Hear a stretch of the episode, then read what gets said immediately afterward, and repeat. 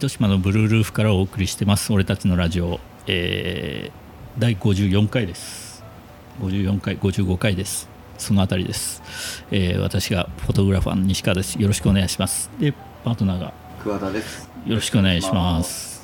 で今日もなんかゲストをはい。呼んじゃいました。私の呼びたい人を。西川さんのお友達。はい。私の完全な都合で。同じ T シャツ着てます。ああそうそうそうそうそうそうそうそうそうえーカメラマンの田中さんですどうもカメラマンの田中です。はじめまして。よろしくお願いします。よろしくお願いします。なんかねつい最近知り合ったんですようんうん。今年の夏ですよね。そうですねいいっすね。うんおじさんになってもそうやってあったら。そうそうそうそうそうそうそうそうそうそうそううんね普通におじさんやってるとそういうのってもうないじゃないですか、僕は初めましてなんですけど、どうん、あういった出会いの。ああの宗像フェスであの私がワンオペでずっと。撮って編集してを繰り返してたら声かけられて。はい。でお互いなんか知ってる感じだったんで。僕はもうもともとあの西川さん存じ上げておったんで、えもう私もあのナンバーショットとか撮ってるんでああ。なんかすげえなとか思いながら。うん、そうそうそうそうそうそう、うん、でまあそその時はなんかとりあえず飲みに行きたいねみたいな話になって飲み行って、まあ、速攻チームにお誘いを受けて、えー失礼ですけど、おいくつなんですか？えっと僕44です。53年生まれでございます。おー。もうあ44ですか？あいや4かな。あそういや4です。この前4になりまして、ああえあこの間。えこのこの間になりまして。遅ればせながら。あそんなにはら離れてないですね。そうですまあ51いやもうしっかりオはい。ールドアイも始まったいい いいお年でございます。あそうなんですね。でもサンセットライブとかも撮って。ああ、はい。そうです。サンセットはまあ僕が取りまとめじゃないんですけども、僕のあの同じチームのカメラマンさんがサンセットの取りまとめをしてるんで、だからこの前桑田君がぶっ潰れた時も多分頑張って撮ってた。せこせこと。えー。福岡の方だ。そうです。僕もともと出身糸島なんですよ、あ、そうなんはいですね。そうそうそうそうまあ、厳密に言うとカフリっていうはいはいはい。ところなんですけど。カフリの駅前にずっと住んでたんですけども。えあカフリ駅前。あんまりこれ個人情報ダダ漏れしない方がいいですかね？特に。いや全然大まあでも丈夫でしょ田中っていうあの石投げに当たるような名前なんで まあ今でも実家はあの糸島にありまして。おお、はい。あそれは知らなかったな。そうなんですよ、カ カフリ駅前かはい、えカフリ駅前に住んでたのは何年ぐらい前なんですか？えーっとざっと35年ぐらい前です。あやばいっすね。なんもないなんもないです。ねねだってかカフリ駅無人駅でしたもんね。ー、え だからあの電車がカンカンカンカンってなってやっべ電車来るっつって線路横切ってホームに飛び乗ってあんまりこういうコンプラ的なこと言わない方がいいですかね。じゃああの僕が感じた裏糸島の話とか。あ全然。あの一日をサンリブで過ごす素敵な休日とか。これが僕の糸島ライフですけども。サンサンリブって前原にあったね。原駅前にあった。あうんのアアーケードというほどのアーケードじゃないですけどあそこなんか一日あそこで過ごしてましたね。あのイリス商あそうですそうです。イリススロード。ロード。そう。で人がやる10円のじゃんけんゲームを一日中眺めてるようなライフ ライフがああイリスロードはまだありますよね。あります。うん、うん、イイリスロードもなんか店舗が入れ替わりつつなんとかやってる感じなんですかねあそー、こ、ああ、そうですかね。うん、でもあそこ前原の目抜き通りでしょ？目抜き通りって言い方していいんですかね？目抜き通りってなんですか？あのメインストリートです。メインストリート。うん、でもそうですね。うん。むしろあそこがなかったらもうほぼ何もないですもんね。その目抜きロー目抜きロードのど真ん中にはフィリピンパブがずっと。ああそうそうそうそう あるある。先にはね角屋さんが。あ角屋さん。角屋さん老舗ですけどはい。ね角屋いいですね。うん。あみっちゃんラーメンね。うん。あフィリピンパブって昔からあるんですかあれ？じゃあ、まあ、僕は僕が大人になって、まあ、10年近くはフィリピンパブな気がしますけど。昔からあるんじゃないですかね。前原の憩いの場憩いの場でしょ今はどちらに住まれて今僕は市内で。しないのこれはい。そうですね。うん。もうそれ以上個人情報はさらさない。さらさない方がいいです。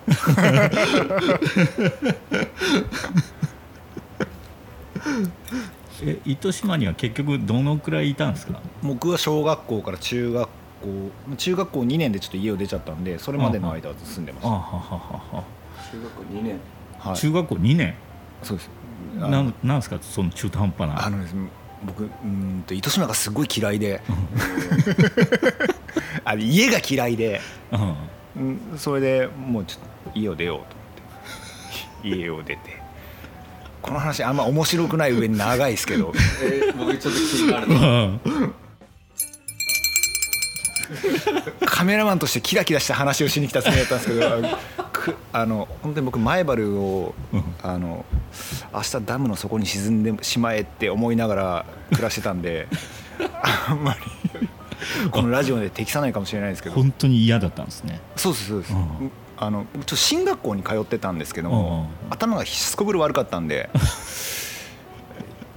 嫌だなって思って勉強しなくていい国に行きたいなってずっとうん思ってうんで勉強しなくていいところがあったんでうん。その代わり朝から晩まで農業しなきゃいけないっていうところがあってな農業学校みたいなところがあって。でまあ朝起きて農業をして、まあ、とはいえ義務教育機関なんでうん。公立の中学校に通って、うん。えー部活もせずに、えー宿舎に戻ってまた農業して。っていう中学校生活を送ってて。うーんでそのまま、えー、とずっとそういう暮らしをしたいかい？って言われて、うん。したくないっつって。やっぱ属性に戻りたいっつって。であの高校に行きたいうん。と思って、うん。えーと中3の最3学期うん。前原に帰ってきて。うん。で、えーと受験しようと思ったんですけど、うん。なんせ僕小5までしか勉強してないんでうん。受験をことごとく失敗しましてででえー思い立ったのが3学期なんでしょ？3学期です。3学期俺やっぱ高校行きたいなとすさまじい手遅れ感がありますよね。超手遅れでした。それまでずっと農業してたわけで農業してうん。体力あったんでうん。なんかこう部活とかうん頭そこそこでまあ部活とか頑張れる学校行こうかなと思ったらうんうん。落ちまして。受験の当日あの寒さ対策でめっちゃ着込んでいったらうん。あったかすぎて目が覚めたら受験受験が終わってたんですよ。あの西区の山の上の方の学校なんですけども今まさにあの子供が受験なんですけどもとてもとても俺あそこ落ちたって言えないなっていうぐらい。あんまり言わない方がいいですね、なるほど。はい、へえああそういう生い立ちが。あそうです、まあ、カメラマンとはあんま関係ないんですけどね、うん。うん、そそのあたりまでカメラマンの彼女も出てこない感じですね。あそうです。でその後僕福岡で行ける高校がなくてうん。でその代わりなんかこう埼玉にうん。うんなんか個性が大事っていう学校があるよって言われてそこを行くつもりなく受験したんですよ。たらそこで「君は中学校何をしてきたんだい?」って「あ僕ずっと農業してました」って言ったら「うん。いい個性だね!」っつおって 受かって。じゃあそっから。しかもあの前原にいなくていい。なるほど。あ、うんじゃあ俺3年間寮生活します。っつって埼玉学校に行きました。えへえー、特殊ですね。そうだからうん一貫性は全然ないんですけども逆にそこは今まで農業を必ずしなきゃいけなかったっていう価値観からもう一転してうん。何をしてもいいよ。う。ん個性が大事だから君の個性を伸ばしたまえ。ほ自由と自立だよって常に言われてて。まあそう言われても遊ぶしかないですけども。制服もない。テストもない、あえー学校も土足って。テストもないんですはい。ね何にもない。やりたいことしていいよあうん。そうだからあの本当に面白いやつもたくさんいて、うんだからあの1%の天才と99%のボンクラが集まる学校だったんで、うん。あの光ってる生徒はうんそれこそ僕2個下の後輩が星野源君おだからそういうすごく光る人もいれば、うん僕みたいにいまだに定職に就かない人間もたくさん。定職につけない。社会不適合者もたくさん生み出す学校ではあるんですけど。そうだからその時も僕写真撮ってなくて。うん。でその時友達とあの卒業する時に単位が足りなくて。うん。一番単位はあるんですよ。あえそれどうどうやって単位とか一応その提出物だなんだっていうのであ。るんですけども。なんかその辺も結構適当。うん。まあちゃんとルールはあったんでしょうけど、うん。僕の場合は単位が足りなかったんでうん。あの仲のいいその担任の先生にうん。あの卒業制作でうん。かっこいい映画作るんでうん。それがよかったらうん。単位くださいって言ったらお「おいいよちょっと作ってみ」ってで友達とずっと8ミリを回して遊んでたんですようん。だからあのそれが今見ても決して素晴らしいとは思わないんですけど、うん。その時なりになんかうん。ロケとか行こうぜっつって、うん。まだあの全然何もできてないところのお台場までロケに行ったりとかして やったのがまあ認められて無事に卒業できたんですけど、でその時に8ミリを回してたっていうのがすごく楽しくて、うん。なんか一丁前にレフ板とか買ったりしたんですよ。こういうの使うらしいぜっつって。であと今この目の前にあるようなガンマイクみたいなのうもん作ろうぜっつって、作る？はい、作る？作ろうぜっつってうん。なんかこのふわふわをもう作ってこう伸ばしたりしてうん。やっうん。まあそれがどれぐらいそのクオリティに結びついたかはうん。わからないですけども、うん。まあなんせそれが楽しくて、うん。あ映像作る楽しいな。うん。でなるほど。そうこう高校を卒業したら俺は映画が作りたいとお思ってて。うん世の中に訴えたいことなんかないけども俺は映画が作りたい。とうん。思ったんですけどあ当然ながらあの、うん。大学受験に失敗しまして。はいはいはいはい。で浪人しようかなと思って浪人してたんですけども、うん。浪人生って勉強しなきゃいけないんですよ、うんそれ嫌だなと思って。そんなに俺映画作りたいのかって言ったらあ映像は好きだけど別に映画作りたいわけじゃないなと、でその一人でできる映像の世界みたいなことを考えたら写真があったっていう。やっと戻ってきたたどり着いたんですね。えーでも早いというか、うんい意外と早い。うん。うん。ね。キャリア長いというか。その高校生のね卒業の時の、あのきっかけというか。ね。うん。そう。でもその志がじゃあ今につながってるかっていうとおそらくそうじゃなくてうん。どちらかというとそう写真を始めたのはん何でもいいから手に職が欲しいと思ってうんうんうんで、えー当時浪人生をしながらも自活はしたいって思ったんでうん。バイトをしてたんですけども、うん。バーテンになりたいなと思ってバーで働いてたんで。バーテンダーになりたいなと 手に職欲しいからと思ったんですけど バーテン嫌だっておふくろがちょっと半泣きで言ったんでおふくろが半泣きで言うんだったらちょっとやめとこうかな。じゃああのとはいえそのサービス業すごい面白かったんです、うん。その時やってて、うん。であ俺板前になろうかなと思ったら今死んじゃったばあちゃんが「うんあんた手抜く意見無理よ」って「あじゃあ無理か」っつって。今考えたらそんなことないですけどね。手があったかい 手があったかい人も全然寿司握れるんですけどね。でもばあちゃんがそう言うならそうか でもそう言われて意外と納得するんですね。多分。ばあちゃんこう言うしねと思って。素直な子だったんでしょうね。でその、うん。まあ、飲食店でバイトしながら写真のバイトを掛け持ちでやり始めたんですよ。でそこで写真。そうカメラマンっていう職業があるっていうことも知りましたしフリーランスのカメラマンっていうのがいるっそれスポーツの写真を撮るバイトだったんですそのアルバイトで。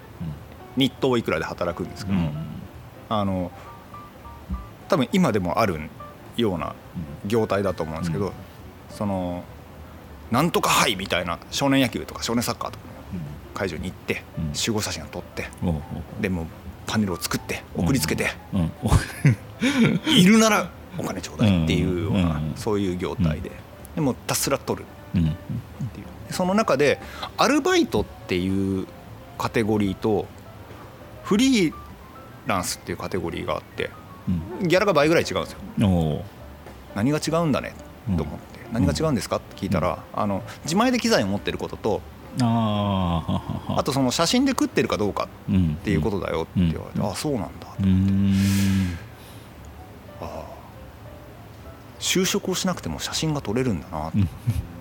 うん。でそこであの、まあ、あの僕によくしてくれた先輩にうん「あの僕もフリーランスになりたいです」たら「カメラ買い?」って「あ分かりました。何買ったらいいですか?」って言ったらとりあえずフリーランスのカメラマンになるんだったら正方形のカメラを1個正方西川さんわかります？うん。要は縦グリがうん縦グリップがついたうん。正方形のカメラとうん。ニッパ70のレンズうんのニッパ、うん。えーとあとそれは1個あったらうん。あの事務所1個紹介してあげるってお買います!」っつって。親にあの「僕大学行かない」っつって。うん「大学行かないから200万貸して」っつって「カメラ一式買うけん」っつって。で買ってうん。で先輩に事務所1個紹介してもらっうん。てでそれはあのスクール関係の事務所だったんですけど卒業アルバムを作る会社。でそこで仕事を覚えて。へえもういきなり買ったんですね。買いました買いました。だからもうとりあえず一式バンって揃えて、うん。よし俺はカメラマンで食っていくうん。なんかすごいな。うんあんまりカメラマンって意外とやっぱ周り今いるじゃない？ですか、うん。はい。カメラマンうん。変えるから、うん。こうちゃん正統派カメラマンって言ってるんですけどなんかそうちゃん当時 iPhone とかもないでしょうし。ないですね、うん。だからフィルムですもんね、そうですね。うん。正統派でもないか。大体正統派じゃないですねいつまでもこう下っ端で働いてようやく独立するみたいな感じですよねカあメラマンって。ーなんか時代の最先端を言ってるような感じが、うん。フリーランスっていう言葉自体もその当時そんなにあったのかな、クリエイティブなんてことは全くなかったですね。あの本当に何でしょうね、職業カメラマン。職業カメラマンですみたいな感じで、はい。うん。うん。っていう感じですよねうんそうだから僕趣味で写真を撮った時期が実はい1ミリもないんですよ。あだから映像を回したのも完全に趣味でしたけども趣味で写真撮るっていうことをしたことがなくて。それを通過してないんですねそうなんですよそうなんですよ。だから職業としてカメラカメラにうん。傾倒していったんで、うんうん写真楽しいと思ったの多分僕30代になってからですもんね。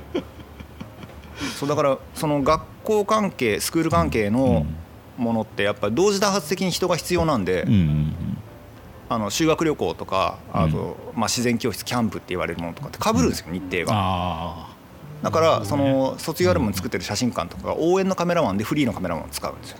あだから、えーっとそこそこ元気で社会的な常識があって、うん。えー体力があったらいろんなとこから声がかかるんですよ。田中君うち手伝って田中君うち手伝ってって、うん。もうそれでちょっと有頂天ですよ。今もあるんですかね？あのカメラマンのさんが修学旅行のうちのなんかバスとかについてきてるとあそうですありますあります。ああ今今はもあるんですね。そうです。なんかそれをずっとやってて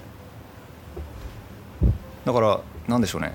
中学校のキャンプとかになったらもうやっぱり工程もハードになってうんうん。それこそ彦さんとかにキャンプ行ったりするんですけども、うん。あの同じ会社から派遣されてるうん。フリーランスのカメラマン同士で「今日うち登山」で「あんたとか明日登山」みたいな話とかしながら「田中君今日さ夜部屋撮、まあ、部屋の撮影を、うん。部屋撮さフィルム使い切ってさあの明日俺の代わりに山登ってくれん？1万やるけん」お登ります!」っつって山2連チャンで登ったりしてました。今考えたらようやらんなと思うんですけど お金が欲しかったんでその時。あもう体力だけはあったんで、うん。へえすごいな。えでもその頃フィルムっていうことははい、そういう1日2日とかではい。何枚ぐらい撮ってたんですか、だからフィルム何本で収めろよっていうあ縛りがあったんですよ。はい。ブライダルとかも大体10本とモノクロ2本で収めてきてね。はいはいそれ超えてもうん。コスコスパの悪いやつだなってなりますし足りなかったはいはいらはい。そのお客さんに提供する素材が少ない、うんうんその中で当然今みたいにこう確認ができないんで目つぶりとかもありますし、そうっすよね、はい、そうよね。ね怖いそうだから落ち着きがないでずっとパチパチパチパチしてる人とか うわこの人大丈夫かなって思いながら撮ったりします。よすごいね。なんかそういう発想ないけん。いや緊張すると目パチパチする人いるんですよ。いますねいますね。ああのうまく笑えない人が笑えるようになるまで結構時間かかるなと思ってとかあーそれフィルムならではの。ならではですよね。しかもそれが現像するまで分かんないんですよ、そうですよね。はい、だからその撮影する日には分かんないんですよね。分からないです。ただ僕には「あまばたき多いなこの人」ちょっと多めに切っとこうっていうぐらいしか。でもそのちょっと多めも1020と取れるわけじゃないでしょ？はい。そうですよ。だってどんなに連写しても36枚までですから。ねねいやそう考えたらデジタルすげえな。と当時とこのいい写真が出来上がった時の感動とか違いますか？昔の方が「うおっしゃ!」みたいな。だからちょっと遅れてやってくるんですよ。現像書はあの現像はもう現像書がする仕事なんで、現像書から上がってきたのを、うん。まあ、当時ビュアーって言ってあのライトボックスでこう見たりとかするんですけども、うんああ来たもしかよかったっていうまあ逆もありますよね。逆もです。全部ダメやんけ。っていう時もありますし。怖っまあでもそれ以外の選択肢がない世界だったんで、うん。今考えたらまあね。恐ろしいですけど、うん。そうだから僕今でもあの結婚式のうん。ラストの花嫁さんが両ご両親にこう手紙を読んでるけど、うん。俺フィルム2本しか使い切ってないどうしようって夢を今でも見るんですよ。すっげえ滝みたいな汗かいてああこれ外に出てって車にひかれ死なない程度に車にひかれたら許してくれるかなとか思ってバッて朝起きて「夢か!」っつって「この夢何回目だ!」っつって。素材が足りない方の夢になるんですそうですそうです。まあその取れてる取れてないのプレッシャーに関しては今も一緒ですけど、うん。やっぱりなんかあの頃のこなるほどね。う迫るもの。あどうしよう取れてなかったって、そううん。それはやっぱり今と違いますよねうん。明らかに、うん。ねそその辺はね今全部チェックできるしまあそう切り放題やし。まあそうですそうです。ねそのプレッシャーは。そうですね。だから20年前に戻って行ってやりたいですよ。お前1回の現場で1万シャッター切る日が来るぜっつって言ってやりたいですよ マリンメッセ1万以上切るからねっつって。ね全然違いますよねそう考えると、だからそういった意味ではもう写真の写真感が変わったんだろうな。うんうんうんうんでまた多分これからも変わっていくんでしょうけども。すごいなアナログ時代、アナログ時代。ね、切りたいけど切れないっていうのがね、あそうです。だからセーブしたりうもしくはこの後にイベンイベントというか、まあ、ケーキカットがありますとかっていうことがあったら、計算しちゃい。ますよねそうだったらあー残り5枚だからちょっとはいえ あのスレーブって言ってフィルムに残るんで、んうん。カラーシャッターとか切れないんですよ。お前何5枚捨ててんのっていう話になるんで。だから重要ではないけどもなんかそれっぽいもので埋めたりとかでも意外とそれが後で良かったりとかっていうこともあったりするんで、まあそうです。そこの5枚を今ちょっと5枚剥かさないかんけど次のフィルムにいそううん。入れ替えたいんで。そうか。そうだからそう確実に全カット取っとかなくちゃいけないそうです。ねだからその、えー、とフィルムがバーって並んだスレーブもお客さんに納品してたんで、うううん。なんでこいつケーキのアップ5カットも取ってんのみたいなな なったらそれはそれで問題なんでそうだからスレーブは正直だってすごい教わってて。だから今でも僕後輩からカメラマンからこう上がりとかうん「これ納品です」って「この前の現場です」って来た時に投資番号が振ってあるじゃないですか。うん。間3つ抜けてる間に何抜いたんだろうって考えますもんね。うわいやらしいな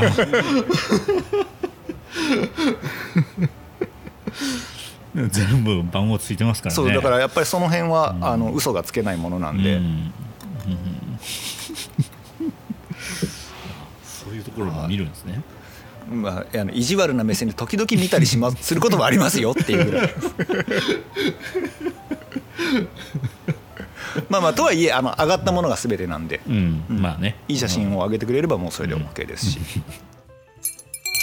だそうだからやっぱデジタルになった時にいろんなものが価値観がガラッと変わりましたよね。うん。うん。ちょうど僕出版社にいた頃にそのデジタルっていう波が来て、うん。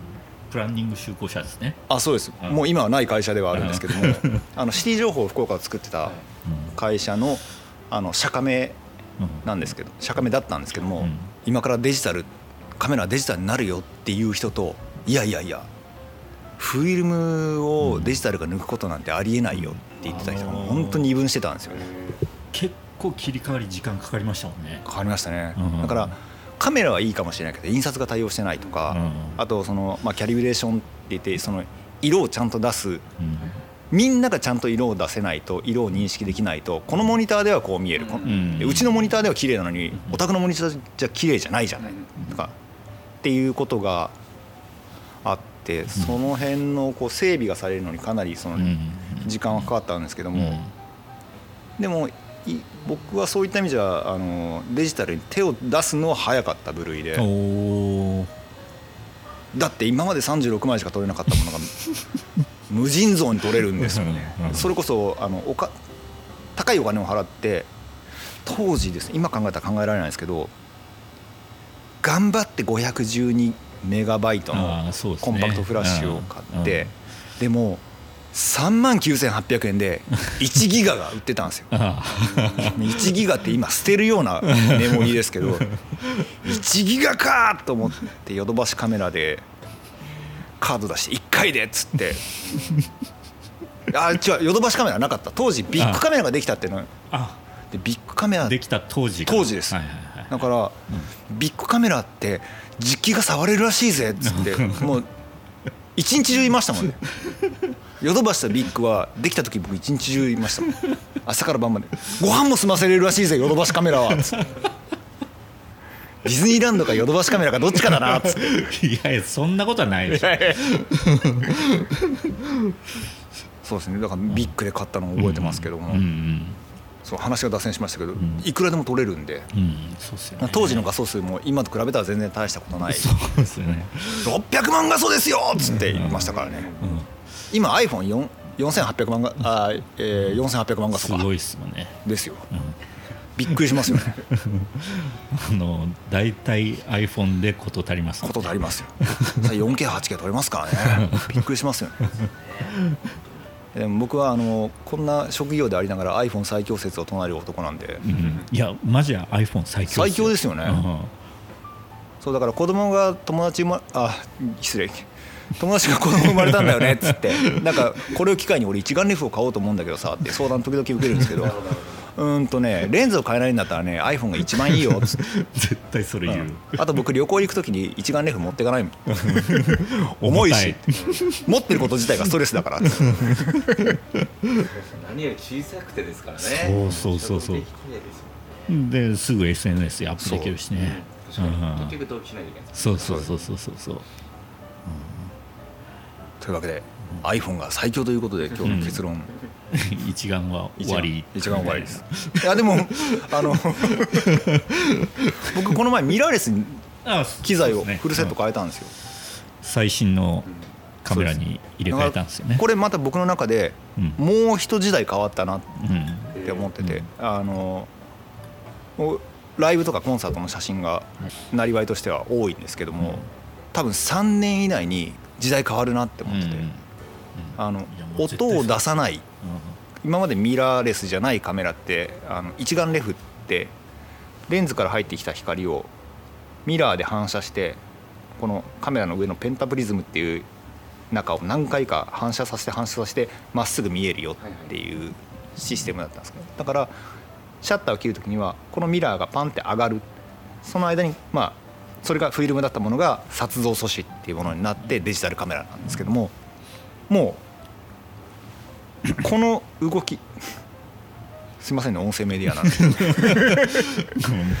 このそうこの動きをもうファインダーを実像じゃなくてあの小さなモニターモニターをずっと見てるような感じ。っていうのに変わってあの音がしなミラーアップの音がしなくなっだから例えばですけど昨日もライブ撮影してきたんですけどもピアノのイントロアウトロのシーンって絶対にシャッター切っちゃダメだったんですよ、まあ、切ろうと思えば切れるんですけど切ったらき聞いてるお客さんの邪魔になるじゃないですか、あとアカペラのシーンとか、撮れなかったシーンがどんどん撮れるようになると、あとその撮れてるかどうかの確認って必ずしなきゃいけないんですけど背面のカメラの背面のモニターで今まで確認してたんですけどそれをもうファインダーの中でできるんですよ。覗いてる穴でこれがどう撮れてるかがちゃんと確認できるんですよ。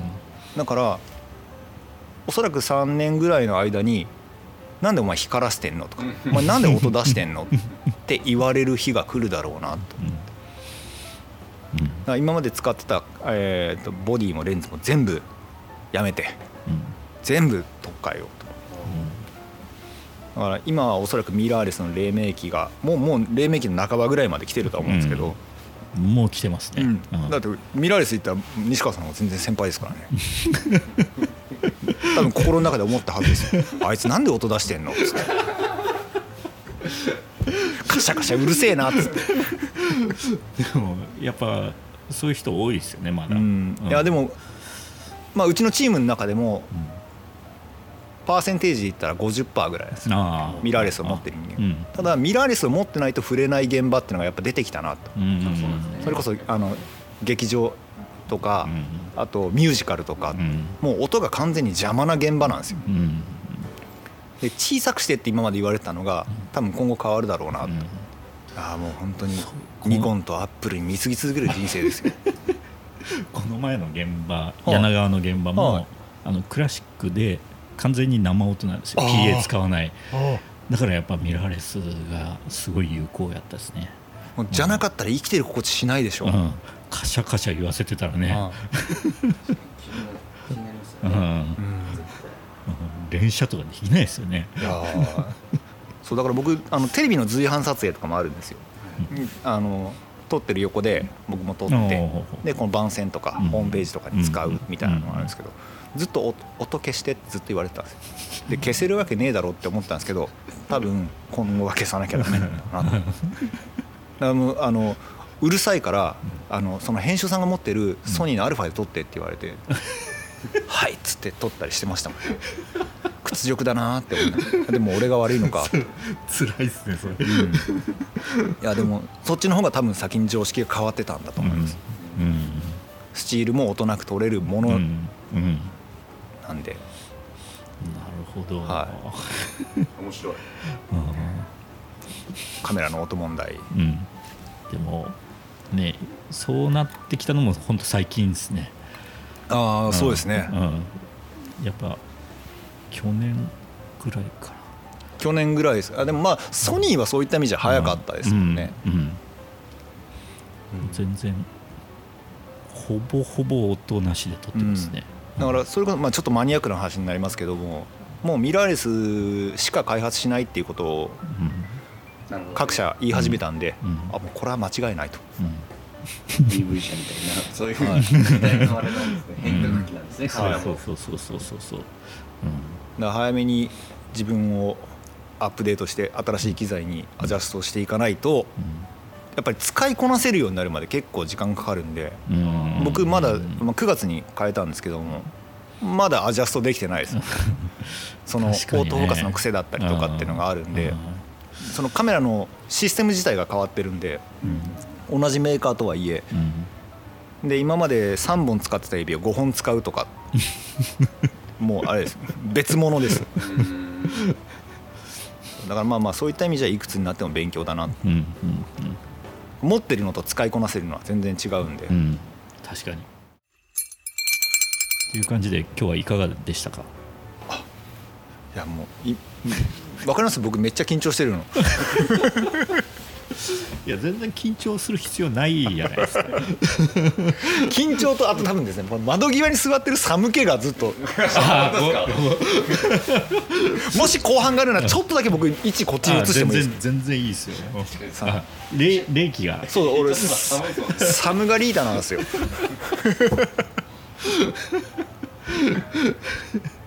一回ブレイクしても大丈夫ですか？はいはい。っていうことで、はい桑田君も楽しかったですか？はいいや、うん、いい話は聞けましたか？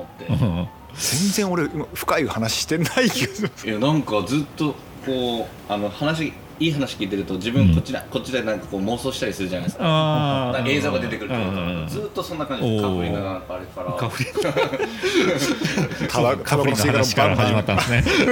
バンバン線路に捨てる親父たちも。カメラマンってやっぱりちょっと特殊だなとも思いましたし、うん。職業カメラマンっていう感じの方も初めてなんかうん。うん三田さんとかはちょっとまた違うというか。そうね。うん。また違うタイプですね。いろいろいらっしゃるんだろうなとうんう思って、ん。そこにも興味きましたカメラマンっていう人種にうん。対して、うん。なるほど、うん、じゃあということで今回はありがとうございました。ありがとうございました。はい